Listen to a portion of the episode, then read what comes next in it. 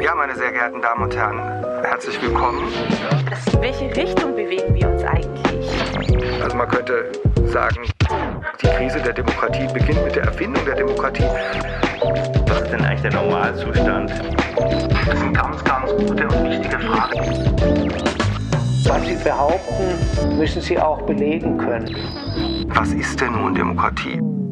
Meine sehr geehrten Damen und Herren, ich begrüße Sie sehr herzlich ähm, zum ersten Podcast in einer Reihe von Gesprächen, die im Rahmen des Manfred Rommel Stipendiums der Landeshauptstadt Stuttgart entstanden sind. Mein Name ist Felix Heidenreich. Ich bin wissenschaftlicher Koordinator am Internationalen Zentrum für Kultur- und Technikforschung der Universität Stuttgart, dem IZKT, und der erste Träger des Manfred Rommel Stipendiums. Mein Forschungsprojekt behandelt die Frage eines möglichen Anspruchs der Demokratie. Ich versuche in meinen Forschungen der Frage nachzugehen, inwiefern wir nicht nur einen Anspruch auf Demokratie haben, sondern auf welche Arten und Weisen wir uns auch von der Demokratie in Anspruch nehmen lassen. In der Reihe dieser Podcasts habe ich einige Forscherinnen und Forscher zu einem Gespräch gebeten, die in ihren Studien Themen behandeln, die sich mit meinem Forschungsthema überschneiden. Und wir fangen heute an mit Professor Dr. Hedwig Richter, seit 2019 ähm, Professorin für neuere und neueste Geschichte an der Universität der Bundeswehr in München. Wir beide kennen uns aus Heidelberger Studienzeiten und werden uns daher duzen. Ich werde Hedwig Richter kurz vorstellen. Sie studierte Germanistik und Philosophie in Heidelberg, an der Queen's University in Belfast und an der Freien Universität in Berlin.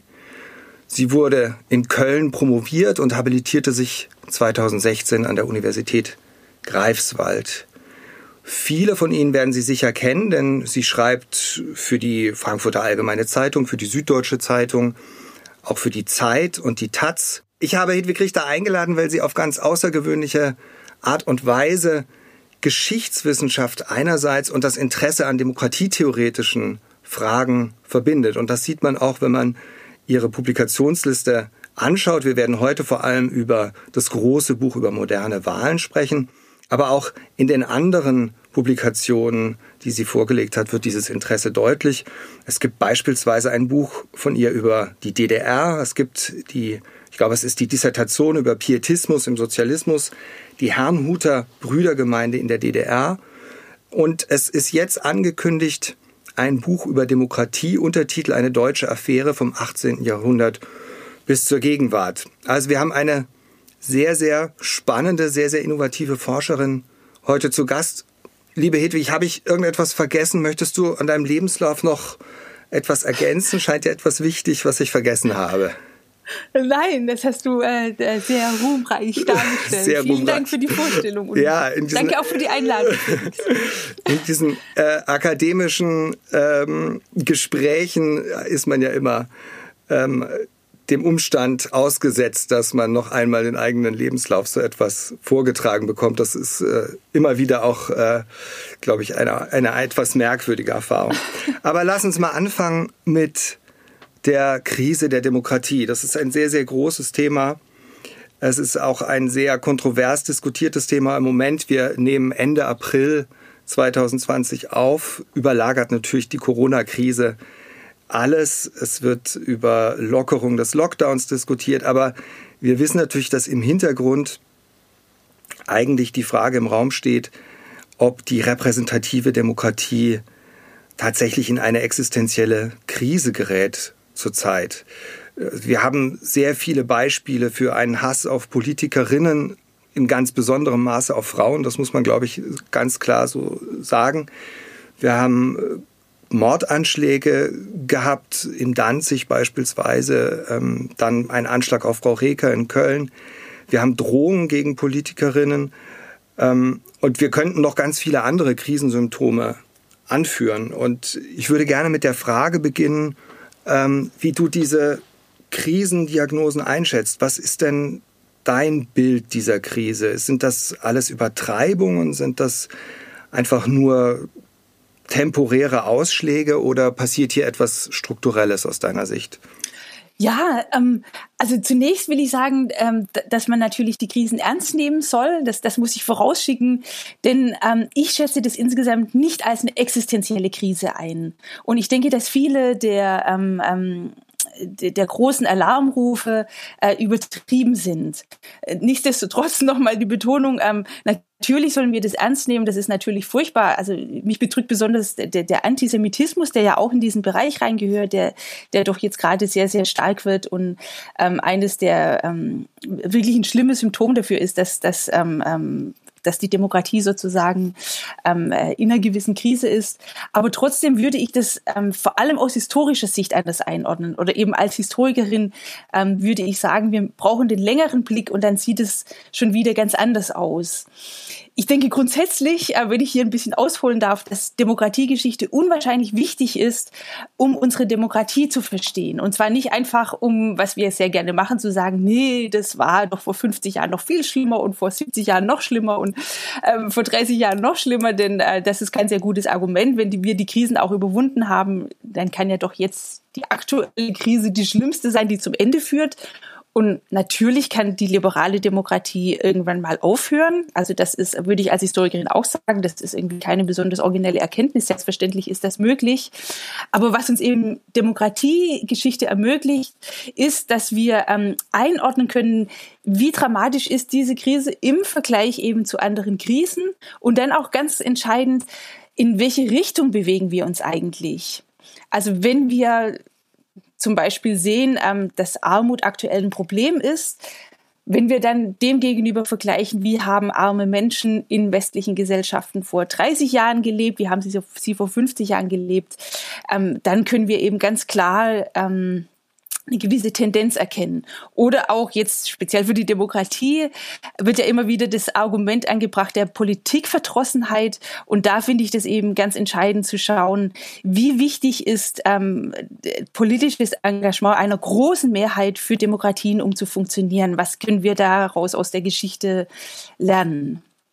Was, was wäre denn da deine Konklusio? Was, was kann man denn da lernen? Oder was, was glaubst du, aus Sicht der Geschichtswissenschaft hier vielleicht auch für die allgemeine Diskussion noch ergänzen zu können oder in Erinnerung rufen zu können? Ja, also um jetzt zum Beispiel, ähm, ich, ich will zwei Beispiele aufgreifen. Einmal die Frauen und zum Zweiten die Politikverdrossenheit. Ähm, was die Politikverdrossenheit betrifft, sehen wir, dass es diesen Begriff, ich glaube um ähm, 1980 oder sowas kommt der auf, in den späten 70er, 80er Jahren. Ähm, also das ist ein ziemlich altes Phänomen. Und wann kommt der auf? Der kommt auf, nachdem es einen wahnsinnigen politischen Hype gegeben hat. Also der kommt nicht auf, nach, ähm, nachdem äh, äh, zum Beispiel ähm, Demokratien versagt haben oder nachdem die Menschen gesehen haben, ähm, nach 45, äh, die, die Welt liegt da nieder, alles ist schrecklich, warum sollte die Demokratie uns retten können? Ähm, sondern in, in, die Demokratie erlebt wirklich einen Hype. Ende der 70er Jahre ist die Wahlbeteiligung so hoch wie noch nie. Und, ähm, und, und das ist auch ein ganz wichtiger Effekt, den wir aus der Geschichte lernen können. Oft ist Kritik kein Ausdruck von ähm, der ähm, niedrigen Qualität dessen, was kritisiert wird, sondern ganz im Gegenteil von einem erhöhten Anspruch. Also Politikverdrossenheit ist unmittelbar eine Reaktion ähm, auf die viel, viel höheren Ansprüche, die eine demokratisiertere Gesellschaft eben an Politik hat. Das ist ähm, um, ganz typisch ist das Beispiel auch bei der Frage der Transparenz. Es kommt ja jetzt immer auch wieder, wenn es um die Krise der Demokratie geht, dass Demokratie intransparent ist. Ähm, das ist, glaube ich, wenn man sich das anschaut, wie Demokratie funktioniert, ist es einfach faktisch überhaupt nicht tragbar, diese Analyse. Noch nie waren ähm, Abgeordnete so gut zugänglich äh, per E-Mail, per, ähm, äh, die, die, die machen ja Bürgersprechstunden, ähm, ähm, sie stellen sich auf Websites dar, es wird dargelegt, wie viel Einnahmen die haben. Noch nie konnten wir so schnell und so ähm, ähm, intensiv und auch einfach so gut und bequem nachvollziehen, wie die Gesetzgebung funktioniert. Das war ja früher alles viel, viel schwieriger und ähm, das haben die Menschen früher eben auch nicht mehr eingefordert. Was, was sich verändert hat, ist nicht, dass die Politik intransparenter geworden ist, sondern dass hier ähm, vielleicht sich auch Diskurse verselbstständigen, aber auf jeden Fall, dass es einen viel stärkeren ähm, Anspruch gibt. Also ich, ich spitze das mal zu, diese These, und äh, sage, okay, vielleicht hat diese Krisendiagnose auch damit zu tun oder dieses Krisengefühl, diese Frustration, dass hier eigentlich unrealistische, überzogene Ansprüche an Responsivität, du hattest auch Transparenz genannt, eigentlich gestellt werden und äh, dass womöglich die Krisenhaftigkeit dadurch, der Eindruck der Krisenhaftigkeit dadurch entsteht, dass hier letztlich unrealistische Erwartungen an Politik gestellt werden. Würdest du so weit gehen? Ähm, also was realistisch ist und was nicht, ähm, ist, glaube ich, etwas, was sich sehr stark auch ändert. Also das ist, ähm, was man zum Beispiel in der Geschichte feststellen kann, ist, dass Menschen ähm, nicht mit einem Bedürfnis geboren werden, zu wählen und sich zu engagieren. Aber dieses ähm, Bedürfnis nach Politik oder nach Partizipation ist etwas, äh, was sich sehr, sehr stark ändert. Und wenn wir ähm, davon ausgehen, dass ähm, das eigentlich da sein muss, also was ja sehr oft gemacht wird, um Gottes Willen, warum gehen nur 60 Prozent wählen? Ähm, das, das halte ich für falsch. Aber andererseits sehen wir auch, dass sowas durchaus geweckt werden kann bei dem, um, um auf mein zweites äh, Beispiel zu kommen, das Beispiel Frauen, ähm, würde ich sagen, es wäre aktuell ähm, ähm, unrealistisch zu erwarten, dass innerhalb eines historisch gesehen doch relativ kurzen Zeitraums die Frauen von heute auf morgen gleichberechtigt sind. Was überhaupt nicht heißt, dass wir uns total dafür engagieren müssen, dass, dass es, also ich bin auch für eine Quote, dass es mehr Frauen in der Politik gibt und äh, dass mehr Frauen in, in, in Parteiämter kommen sollen und so weiter. Aber ähm, das ist eben auch so ein Fall. Hier sind die Ansprüche wesentlich größer, ähm, als sie früher gewesen sind, und das erweckt dann so ein bisschen den Eindruck, dass es, ähm, ähm, dass wir da besonders ähm, äh, eine besondere, besonders große Schwachstelle haben. Ja. Als Historikerin würde ich eben immer betonen, ähm, wie sah das früher aus und in welche Richtung gehen wir? entwickelt sich das in die richtige Richtung. Ja. Und wir haben jetzt zwar aktuell weniger weibliche Abgeordnete als zuvor, aber ich denke, dass insgesamt die ähm, die, die Tendenz doch positiv ist, dass Frauen zunehmend ähm, äh, mehr zu sagen haben, dass es zunehmend mehr Regierungschefinnen gibt und so weiter. Und es gibt eigentlich auch einen Konsens über diese Richtung. Ne? Also genau, niemand kann das finde ich auch ganz wichtig. Niemand ja. kann sich hinstellen und äh, behaupten, äh, Frauen hätten in der Demokratie oder in der Politik nichts zu suchen. Also da haben sich einfach sozusagen die Bezugsgrößen radikal ähm, verändert. Aber vielleicht genau. ist dieses Thema Wahlen eine sehr gute Überleitung zu deinem großen Buch über moderne Wahlen. Das ist aus ganz verschiedenen Gründen ein hochspannendes Buch. Und ich würde gerne mit einer Formulierung aus der Einleitung einsteigen, die vielleicht einen Punkt aufgreift, den du auch gerade so im Vorbeigehen angeschnitten hast. Du schreibst an einer Stelle über die Fiktion von Demokratie. Und das ist, glaube ich, eine Formulierung, die bei einer schnellen Lektüre ähm, dazu verführen könnte, zu denken, du, du würdest irgendwie Demokratie für eine Fiktion halten, was ja nicht der Fall ist, sondern ich ja. glaube, du willst uns damit sagen, dass Demokratie sich immer durch ja, Fiktionalität oder durch Inszenierung, durch Veranschaulichung zeigen muss. Vielleicht könntest, könntest du uns noch mal ein bisschen genauer erklären, wie das genau gemeint ist. Ja, also das hat wirklich zwei Aspekte. Der eine ist, ähm, dass, dass es ähm, also Fiktion im Sinne von unrealistisch ist, zu glauben, dass Demokratie als reine Volksherrschaft einfach funktioniert. Denn wie soll das Volk über sich selbst herrschen? Also das ist einfach rein praktisch, ist das gar nicht möglich. Das wurde auch in der Politikwissenschaft, wird es ja immer und immer wieder festgestellt. Wir brauchen also irgendwelche Mechanismen, die da, ähm, äh, die, die das sozusagen ermöglichen. Und Repräsentation ist, denke ich, eine der ganz genialen Entwicklungen, die wir da in dieser Hinsicht haben. Aber Repräsentation ist natürlich auch etwas, was Demokratie ähm, in gewisser Weise sehr stark einschränkt. Und das ist ja eine meiner wichtigsten Thesen, dass die Geschichte der Demokratie wie in der Form, wie wir sie haben, ich würde sagen in der sehr gut funktionierenden Form, nämlich die Geschichte der liberalen und der sozialen Demokratie, dass das immer auch die Geschichte ihrer Einschränkung ist.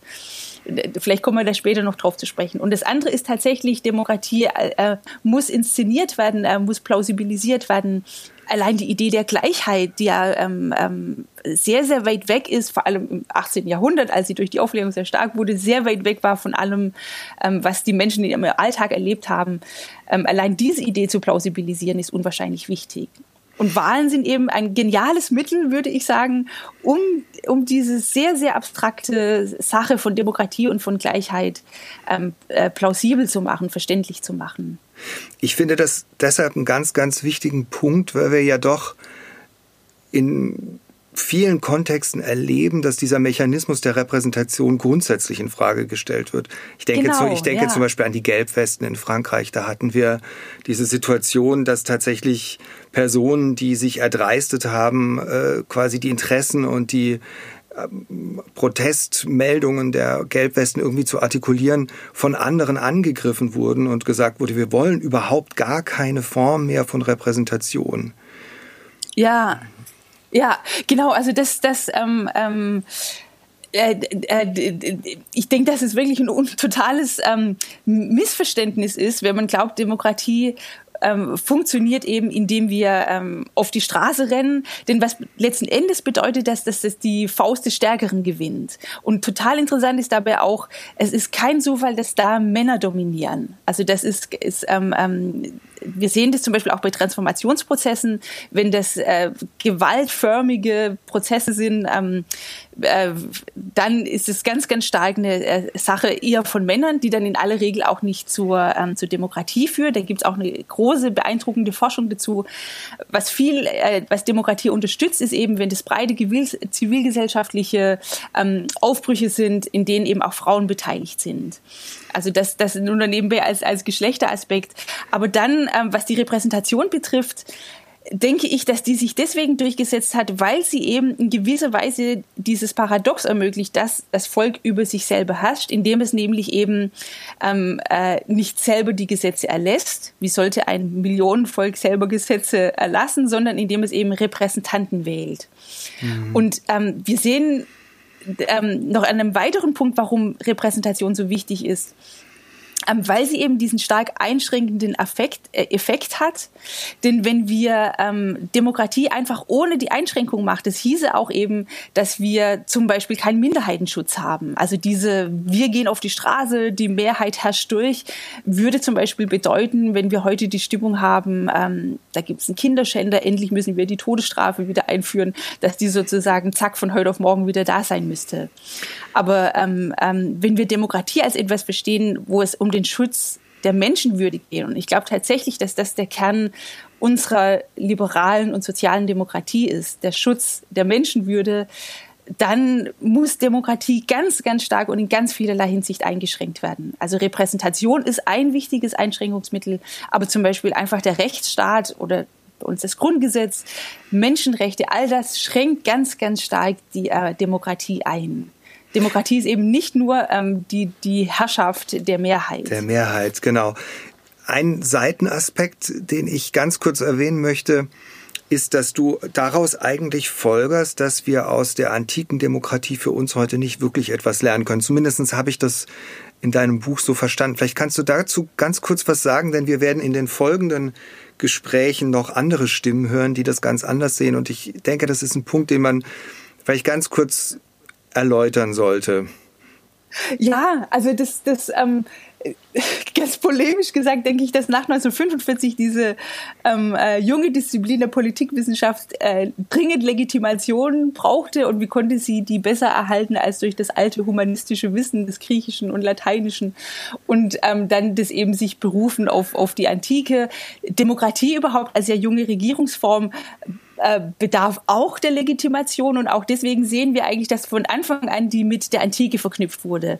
Aber ich denke, was in der ähm, in, in, in ähm, zum Beispiel in den Stadtdemokratien, ähm, ähm in den Stadtrepubliken stattfand, war etwas, was wir die ganze Geschichte durch übersehen. Das war nicht spezifisch modern demokratisches, denn die Gleichheit für wenige ähm, gibt's überall. Also die gab's sehr wahrscheinlich auch in den germanischen Dörfern auf dem Ting. Die, die Gleichheit der wenigen haben wir in Klöstern. Wir haben die in überall in Europa in Stadtrepubliken, also nicht nur in Italien, sondern auch ähm, in Deutschland. Ähm, also das ist nicht der Punkt, sondern was moderne Demokratie ausmacht, ist der Anspruch, dass die Gleichheit universell gilt. Also und das ist wirklich, äh, denke ich, total revolutionär und eine, eine ganz, ganz großartige und wie gesagt im 18. Jahrhundert eigentlich auch völlig abwegige Idee. Universell sollen die Menschen gleich sein. Mhm. Und ähm, diese Gleichheitsidee ging ja dann auch noch viel, viel weiter als die zum Beispiel die Revolutionäre der französischen ähm, Revolution sich das gedacht haben, dass nämlich auch Frauen gleich sind. Also die mhm. universelle Gleichheit ähm, war eine großartige Idee, die dann aber immer weiter ausgehandelt werden musste. Aber mit diesen Stadtrepubliken, die doch sehr elitär sind und wo auch klar ist, ähm, dass es überhaupt nicht ähm, universell ist, sondern dass es eben eine Gleichheit für die wenigen ähm, freien Bürger ist, hat das, denke ich, ähm, wenn es um diese Grundidee von Demokratie geht, um die Menschenwürde für alle, äh, eher wenig zu tun. Und ein wichtiger Mechanismus, um diese Gleichheit umzusetzen und zu veranschaulichen, ist das allgemeine Wahlrecht. Und in deiner Rekonstruktion der Geschichte moderner Wahlen zeigst du, was eigentlich völlig überraschend ist, dass dieses Wahlrecht und die Praxis der Wahlen gar nicht so sehr auf Druck und auf Wunsch derjenigen eingeführt wurden, die bisher ausgeschlossen waren, sondern dass das durchaus auch ein Top-Down-Prozess war. Und das, das ist eigentlich völlig überraschend und, und würde ich sagen neu und geht ja auch gegen so ein gewisses, ja, ich würde sagen, heroisches Narrativ von der Durchsetzung der Demokratie. Vielleicht kannst du uns das ein bisschen erläutern, wie du auf diese These gekommen bist und wie du das in deiner Studie entfaltest. Ja, also ich, äh, ich erzähle es vielleicht einfach mal. Ich, ich war tatsächlich total überrascht. Also ich wollte diesen Vergleich machen, Preußen, USA, ähm, mit, mit der, der Vermutung, dass es nicht sehr plausibel ist, dass es in Preußen irgendwie so ein Antidemokratie-Gen gab, sondern dass die eben auch ähm, äh, äh wie im, im, im nordatlantischen Raum, ähm, dass es da eine relativ parallele Geschichte geben muss. Und dann bin ich zuerst in die, in die Berliner Archive gegangen, in die preußischen Archive und war ziemlich entsetzt. Die, die, tatsächlich, die Preußen haben ein relativ weites Wahlrecht gehabt. Auch das fand ich erstaunlich. Das ist natürlich in der, in der Preußenforschung bekannt, aber darüber hinaus nicht sehr bekannt. Die hatten dieses ziemlich weite, ziemlich moderne Wahlrecht in ihren Städten, was auch im, im Verhältnis zur Gesamtbevölkerung durchaus dem Standard ähm, der damaligen Zeit entsprach. Also zu, um 1800 werden eben in vielen nordatlantischen Ländern ein ein ähm, natürlich noch sehr beschränktes, aber doch relativ weites ähm, Wahlrecht eingeführt. Aber die Preußen haben keine Lust zu wählen. Die kriegen das von oben. Ähm, äh, kluge Reformer, hochgebildete Reformer erkennen, es ist gut, wenn wir die Menschen einbeziehen. Wir brauchen für einen modernen Staat, ähm, brauchen wir das Engagement der Bürger. Ähm, das kann nur funktionieren, wenn, äh, wenn es ein Gemeinschaftsgefühl gibt und die Bürger haben keine Lust und versuchen dem zu entgehen. Und dann äh, fand ich einerseits in der Literatur, in der Spezialliteratur, die es eben über diese frühen Wahlen gibt, zu Beginn des 19. Jahrhunderts für Europa, aber dann auch sehr stark in den ähm, ähm, in den Archiven in den USA, dass das kein äh, preußisches Phänomen war und auch kein deutsches Phänomen, sondern dass tatsächlich Wahlen vor allem zu Beginn des 19. Jahrhunderts sehr, sehr stark ähm, äh, auch weil es einfach eine sehr abstrakte Idee war, ähm, äh, von ähm, gebildeten Eliten eingeführt wurde. In den USA sehen wir sehr stark, dass die Wahlbeteiligung unglaublich niedrig ist. Und für viele der Sänger der amerikanischen frühen Demokratie ist es dann wirklich ganz unverständlich, warum gehen die Leute eigentlich nicht zur Wahl. Wir haben dann manchmal Zahlen von, von einer Wahlbeteiligung von weit über 100 Prozent in den USA. Das taucht dann auch ab und zu auf. Aber ähm, das, daran sieht man, dass die Wahlen in den USA, die hatten ein unglaubliches Problem ähm, mit, mit Korruption. Ähm, du, du, äh, bis weit ins 20. Jahrhundert, man muss wahrscheinlich sagen, bis heute. Und du beschreibst in deinem Buch ganz wunderbar, wie wie diese Wahlen auch ganz konkret vonstatten gingen. Also da wird irgendwie getrunken und gerauft und man bekommt ein plötzlich ganz konkretes Bild davon, wie man sich das alles im Einzelnen vorzustellen hat. Ich fand diese, dieses Interesse am Detail äh, unheimlich spannend. Ähm, ich weiß nicht, ob du dazu vielleicht noch was sagen willst, weil man ja, da als Politikwissenschaftler tendiert man dazu, sozusagen über diese materielle und konkrete Seite so etwas hinweg zu segeln.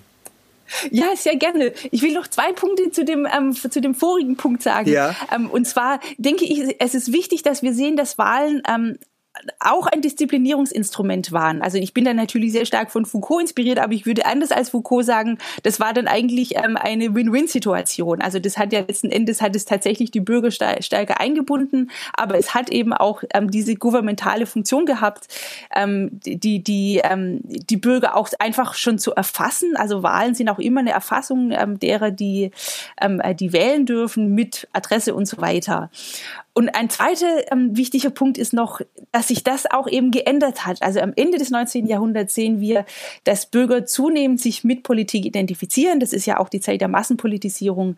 Und dass dann ähm, Gruppen, die noch ausgeschlossen sind, in, in, Im Kaiserreich sind es beispielsweise die Frauen. Das Kaiserreich hat ein sehr, sehr weites Wahlrecht, ähm, dass die dann anfangen zu protestieren. Oder die Sozialdemokratie protestiert gegen das Dreiklassenwahlrecht, das in Preußen, Preußen geherrscht hat.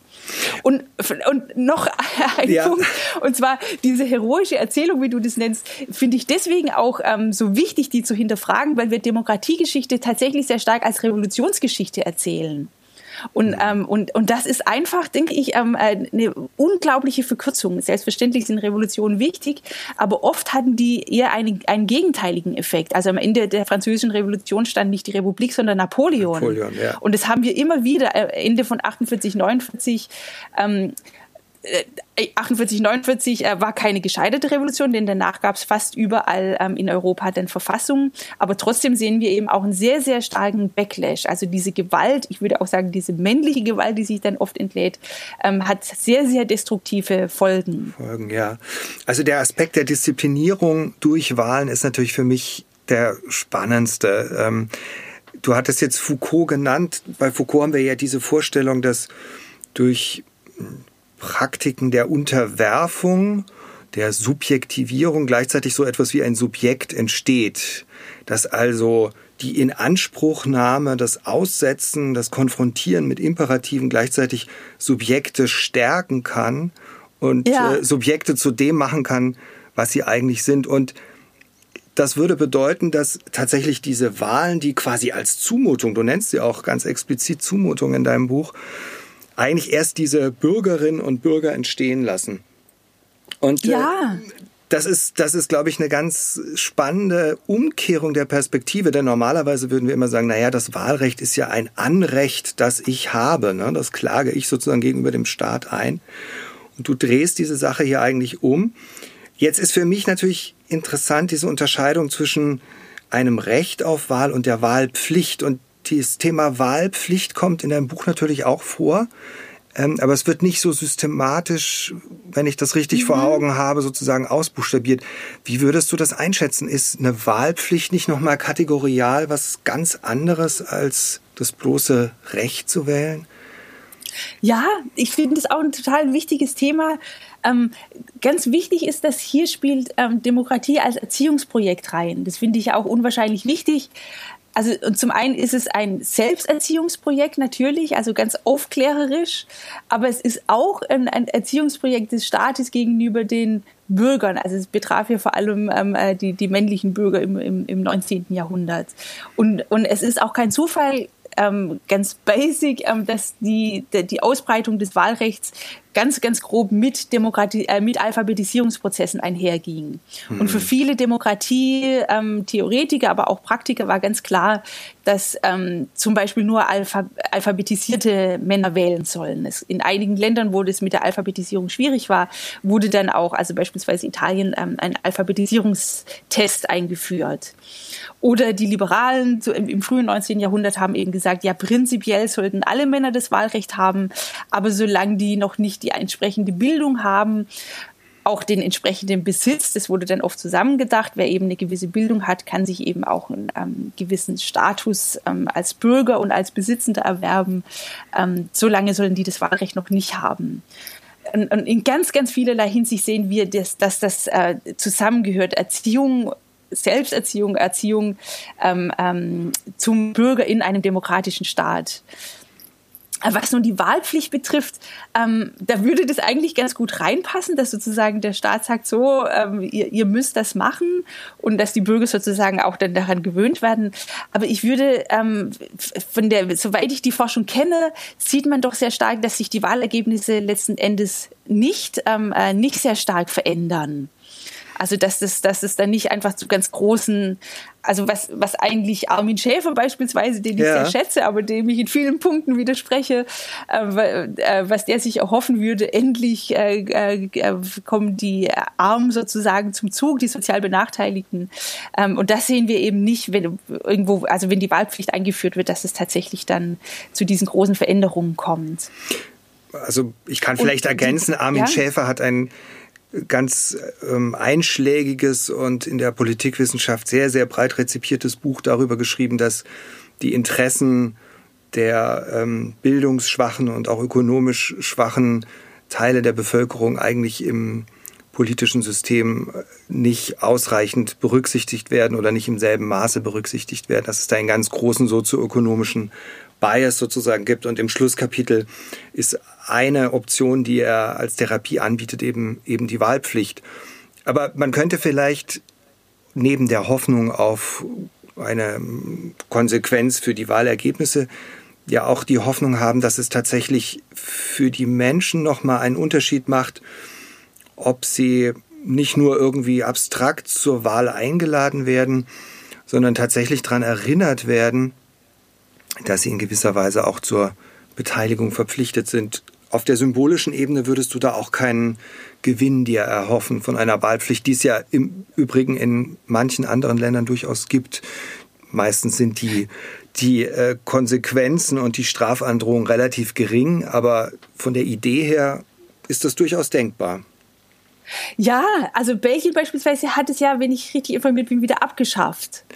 Ja. Also das ist, ich denke, ein Hauptproblem, der, der, was du auch angesprochen hast, der Wahlpflicht, ist eben, äh, wie will man das durchsetzen? Und sehr oft sind es sozial ähm, Benachteiligte, die dann doch nicht zur Wahl gehen, trotz Pflicht, die es womöglich auch gar nicht wissen. Ähm, und wie will man, dann sollen die eine Geld Strafe bezahlen. Also das ist, das, das ist wirklich schwierig. Also ich, ich, ich bin jetzt keine super Gegnerin gegen die Wahlpflicht. Ähm, gerade symbolisch könnte das vielleicht tatsächlich, ähm, ähm, äh, also das ist ein Argument, denke ich. Ähm, ich finde aber auch, dass in der Demokratie, in der freien Demokratie, dass, dass es da auch die Freiheit zum Desinteresse geben muss. Mhm, das, das, das, mhm. ist mir selber wahnsinnig schwer gefallen, ähm, ähm, zu dieser Einsicht zu kommen, weil ich äh, das für mich selber unwahrscheinlich wichtig finde, zu, zu Wahlen zu gehen, weil ich Political Animal bin und mich dafür interessiere und denke, unsere Demokratie lebt natürlich davon, dass Bürgerinnen und Bürger sich interessieren. Aber ähm, gerade auch meine Beschäftigung mit ähm, Diktaturen hat mir gezeigt, dass es auch ein Gewinn ist, dass es, es, es ist legitim in der Demokratie, dass Bürgerinnen und Bürger sich nicht für Politik interessieren. Nichtsdestotrotz denke ich, sollten wir gerade in Schulen, die ich unwahrscheinlich wichtig finde und ähm, ich ärgere mich oft, wie schlecht über Lehrerinnen und Lehrer geredet wird und auch wie stark das vernachlässigt wird, dieses Thema oft, ähm, sollten wir da durchaus ähm, viel machen, um eben dann äh, die, die, die Kinder zu Demokratinnen und Demokraten zu erziehen. Und äh, wofür ich eher wäre als für eine Wahlpflicht, wäre für, eine, für ein jüngeres Wahlalter. Denn solange die ähm, Kinder noch in die Schule gehen, ähm, wird es sozusagen diskutiert dann und, und ähm, Untersuchungen zeigen mhm. eben, dass die in diesem Alter nicht zuletzt durch die Unterstützung der Schule viel eher zum Wählen gehen und wenn ein Mensch erstmal beim ersten Mal gewählt hat, ist die Wahrscheinlichkeit, dass er beim zweiten Mal wählen geht, noch viel größer. Während wenn die Leute dann mit 18 schon aus der Schule sind und ähm, ist die Wahrscheinlichkeit, dass sie nicht wählen gehen, viel, viel größer und damit auch die Wahrscheinlichkeit, dass sie überhaupt nicht wählen gehen. Mhm.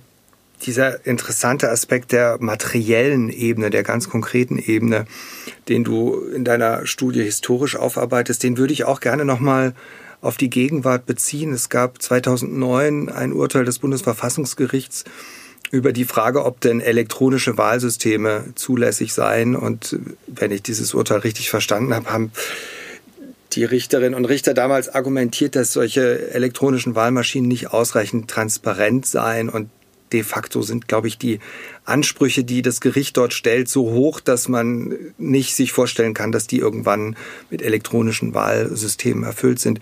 Wie würdest du das sehen? Ähm, müssen wir nochmal drüber nachdenken, wie wir Wahlen vielleicht auch inszenieren oder wahrnehmen? Haben wir da ja, irgendwie, also haben, wir, haben wir da mhm. vielleicht irgendwie ein, ein Handlungspotenzial, um sozusagen die Wahl als auch einen symbolischen Akt nochmal zu entdecken? Ja, das, also die, die Beschäftigung mit ähm, diesem materiellen Aspekt von Wahlen ist ja überhaupt ähm, deswegen ähm, interessant, weil wir dadurch viel besser sehen können, was die Menschen in ihrer Zeit mit den Wahlen tatsächlich verbunden haben. Was hat es für sie bedeutet? Also was, ähm, wenn wir einfach nur sehen, das war die Verfassungslage, das war ähm, der Gesetzestext zu den Wahlen um 1880. Ähm, dann sehen wir zum Beispiel fast überall war die Wahl äh, als geheim vorgeschrieben. Ähm, ähm, oder wie hoch war die Wahlbeteiligung und so weiter. Aber wenn wir dann konkret anschauen, wie die Wahlpraxis aussah und wie die Wahlmaterialität ähm, gestaltet war, ähm, sehen wir dann ein völlig anderes Bild. Und wir kommen dann da über diesen Zugriff zum Beispiel darauf, dass Demokratie ganz, ganz unterschiedliche Quellen hat. Die hat nicht nur diese eine hehre äh, Quelle Volksherrschaft ähm, und Gleichheit, sondern für, für lange Zeit im 19. Jahrhundert bedeuteten Wahlen ähm, das schönste Beispiel dafür ist wieder, sind wieder die USA, ähm, dass man damit einfach eine, eine gute Zeit hatte, dass man saufen konnte. Das war eine Bestätigung sehr stark von Männlichkeit, von weiser Männlichkeit. Afroamerikaner sind da lieber nicht auf die Straße gegangen an dem Tag. Ähm, oder man hat einfach als Einwanderer, ähm, hat man sehr schnell das Wahlrecht bekommen. In aller Regel konnte man auch gar nicht nachvollziehen, ob jemand tatsächlich die Bürgerschaft hatte oder noch nicht. Mhm, mhm. und ähm, konnte dann mit einem Dollar, der, über Jahrzehnte hinweg kostete eine Stimme ungefähr ein Dollar, ähm, sein Stimmrecht verkaufen. Also mhm. Wahlen, mhm. die Wahlpraxis zeigt sehr, sehr gut, was wir ganz konkret eigentlich mit diesen Wahlen verstehen und verbinden. Und da ähm, zu, zu deiner Frage, ich denke auch, dass wir, so wie die Wahlen ablaufen, ähm, zeigen, was wir darunter verstehen. Und ich finde es zum Beispiel total wichtig, diesen, diesen Akt, dass die Bürgerin und der Bürger am Sonntag ins Wahllokal geht und seine Stimme abgibt. Also das finde ich einerseits als Symbol wichtig. Ähm, äh, Felix, du schreibst ja auch an einer Stelle, dein Vater hat sich da die Krawatte umgebunden und deine Mutter ein Sonntagskleid angezogen. Und genau so ähm, habe ich Wahlen auch immer erlebt und ich versuche sie auch selber so zu performieren. Ähm, einfach als, das ist ein, ein, ein großer Akt, ein Hochamt, ähm, äh, das wir lieben und das ist ein, eine Pflicht, der wir gerne nachgehen. Und ähm, also das spreche zum Beispiel schon gegen diese ähm, digitale Wahl, aber natürlich spricht noch viel, viel mehr gegen äh, das digitale Wählen dass, dass wir einfach nicht garantieren können, dass dann ähm, die, die Wahl korruptionsfrei und, und ähm, ohne, ohne Manipulation abläuft. Wenn man das ernst nimmt, was du sagst, kommt man aber bezogen auf die USA zu einer eher pessimistischen Einschätzung der Gegenwart. Denn wir haben in den USA ja nicht nur ständig diese Probleme mit elektronischen Wahlsystemen, sondern wir haben ja dort auch ein sehr chaotisches System äh, der Wählerregistrierung, des Zuschneidens von Wahlbezirken etc. etc. Also wenn das stimmt, dass die Wahlen auch symbolisch und in ihrer integrierenden Wirkung so wichtig sind, müsste man doch eigentlich, was die amerikanische Demokratie angeht, eher pessimistisch werden, oder? Ja, also ich ähm, ich ich habe gerade, was die USA betrifft, wahnsinnig viel gelernt in den letzten Jahren, weil ich, weil ich ähm, ähm, eigentlich eine große, ähm, ähm, ein großer Fan der USA bin und ähm, mich immer wahnsinnig über anti-amerikanische Diskurse aufrege. Aber ich finde es in der Tat auch hochbedenklich, was dort abläuft. Und ich denke, ein ganz großes Problem der USA ist, dass die sich wahnsinnig schwer tun mit Reformen, mit grundlegenden Reformen, weil sie sehr, sehr stark in diesem Bewusstsein leben, dass sie irgendwie die Krone der, der der, der demokratischen äh, Schöpfung überhaupt sind. Ich höre sehr viele ähm, amerikanische Politik-Podcasts und viele Intellektuelle mahnen das an, dass man, ähm, ähm, dass man eigentlich Reformen bräuchte, wobei dann meistens auch schon klar ist, dass das eigentlich undurchführbar ist. Also vieles ist ja einfach völlig skandalös. Die, die, die Wahl des, des, des Präsidenten, die dann immer wieder ähm, äh, mit Minderheiten stattfinden kann. Wofür hat man eine direkte Wahl, wenn dann noch nicht mal die Mehrheit entscheidet? Oder dass ähm, die Republikaner sehr, sehr stark eben Wahlkreise manipulieren. Das ist eine Praxis, von der wir in der Schule gelernt haben, dass das die Preußen gemacht haben. Ja. Und dass man daran die deutsche Demokratieunfähigkeit sieht. Und dann hatte ich zuerst gelernt, okay, die Amerikaner haben das mindestens so stark gemacht, die anderen Länder, in denen es Wahlen gab, auch. Aber in den USA findet das bis heute statt. Das ist eigentlich eigentlich ähm, völlig unvorstellbar und das Supreme Court ähm, äh, äh, findet da noch nicht mal die Kraft ähm, zu sagen, das ist undemokratisch.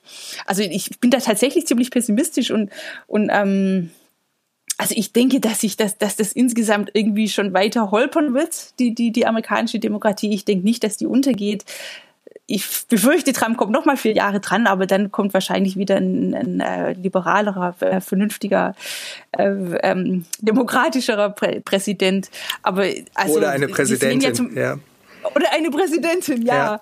ja, ja. Ähm, ähm, aber also gerade wenn wir sehen, wie, wie stark die, die Exklusion der Afroamerikaner immer noch ist, dann hat es natürlich sehr, sehr viel mit diesem Wahlsystem zu tun, wo, wo es einer republikanischen ähm, Staatsregierung einfach gelingt, ähm, mit, mit ein paar Tricks die, die, die Afroamerikaner dann wieder ähm, zu einem großen Teil auszuschließen oder ihre Stimme ähm, weniger Gewicht zu geben.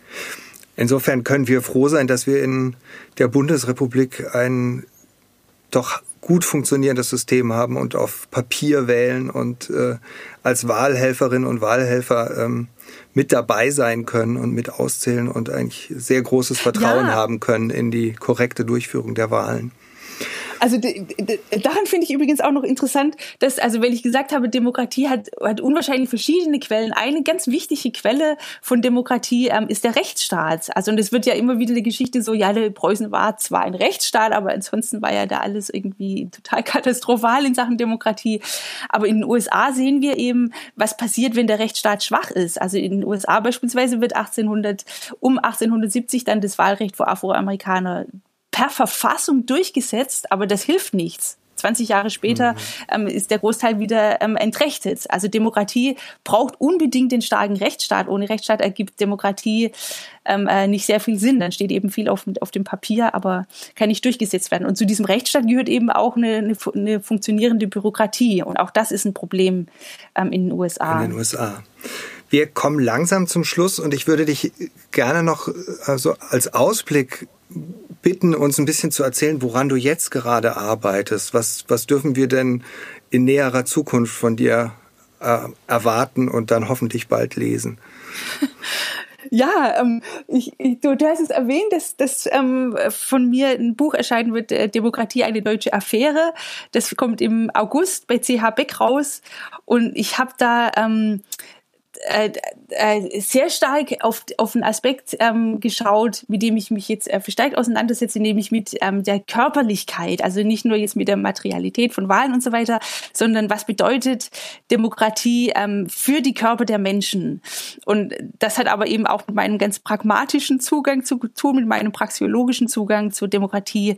Ähm, denn ähm, Demokratie äh, und, und die, wenn wir den die, den Kern der Demokratie verstehen, als dass die Würde des Menschen geschützt wird. Ähm, ohne Würde des Menschen gibt es auch keine Gleichheit, also das, das ist, gehört unmittelbar zusammen.